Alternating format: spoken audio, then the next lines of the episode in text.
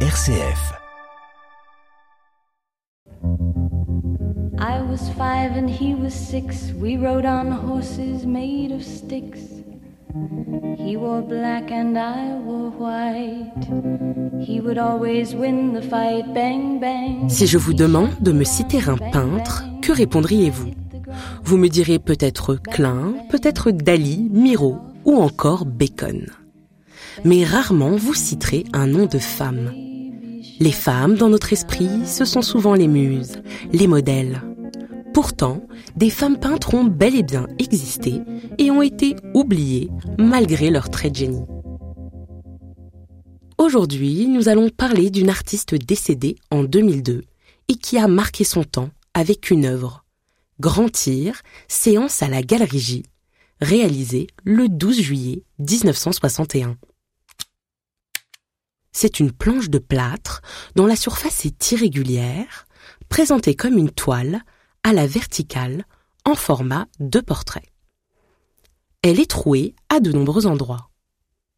De longues traînées de couleurs différentes coulent du haut vers le bas de la surface.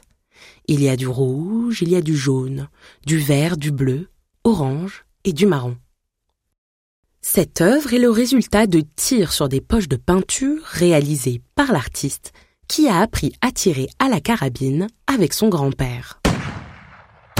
C'est une œuvre de Niki de Saint-Phal, une vraie rebelle et artiste non conformiste. Après une carrière de mannequin chez Vogue, Life et Elle, Niki de Saint-Phal décide de devenir artiste sans aucune formation, mais suite à des échanges et des rencontres.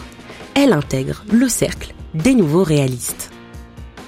Les tirs deviennent un vrai phénomène et sont diffusés à la télévision à travers le monde. Une femme qui tire à la carabine plutôt que de manier le pinceau, c'est bien étrange. En 1961, dans une exposition Feu à volonté, elle invite les visiteurs à tirer.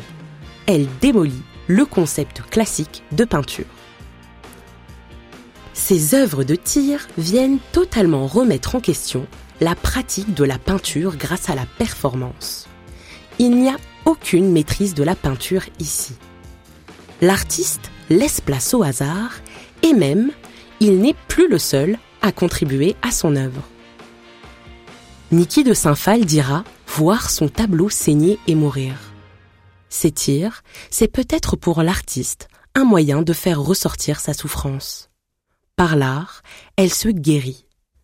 Plus tôt dans sa vie, après une dépression nerveuse, elle est internée en hôpital psychiatrique. On connaît surtout Niki de Saint-Phal pour des poupées multicolores, énormes, plantureuses, danseuses qui lui ont été inspirées par l'une de ses amies enceintes. Elle s'appelle Lenana. Par ses œuvres, hors du commun visuellement, elle se place à contre-courant du marché de l'art et des canons imposés par les galeries. Mais surtout, les nanas viennent imposer des femmes colorées dans un monde blanc et terne, dominé par des hommes. Ainsi, Niki de Saint-Phal rend les femmes visibles. Tout au long de sa vie, elle s'engage et défend la cause des femmes. Il faut rappeler que la médiatisation de ces expériences comme les tirs ont parfois entraîné des discours misogynes. Elle est traitée comme une personnalité publique et pas vraiment comme une artiste. Dès 1970, on ne parlera plus de Nikki en tant qu'artiste individuelle, mais on l'associera continuellement à son époux, Jean Tinguely. Certains critiques sous-entendent qu'il est l'artiste du couple, mais pas Niki de Saint-Phal.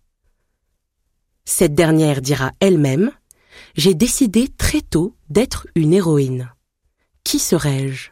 George Sand Jeanne d'Arc Napoléon en jupon, peut-être? La peinture, une affaire d'homme, n'est-ce pas?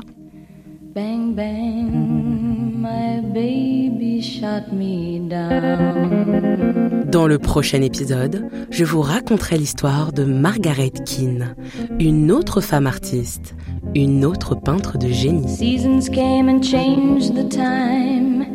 When I grew up, I called him mine. Vous venez d'écouter L'art, une affaire d'homme, un podcast original produit par RCF. Pour découvrir d'autres portraits intimistes de femmes artistes, rendez-vous sur notre site rcf.fr ou sur votre plateforme de podcast préférée. N'hésitez pas à faire connaître le podcast autour de vous en le commentant, le partageant ou en laissant des petites étoiles sur les plateformes. Et puis, il y a aussi nos autres podcasts RCF, pour les enfants et leurs parents. Zeus et compagnie, le podcast sur les divinités grecques, ou Quand je serai grand, les histoires fabuleuses des grands explorateurs. Bonne écoute et à très bientôt pour un nouveau voyage sonore et culturel.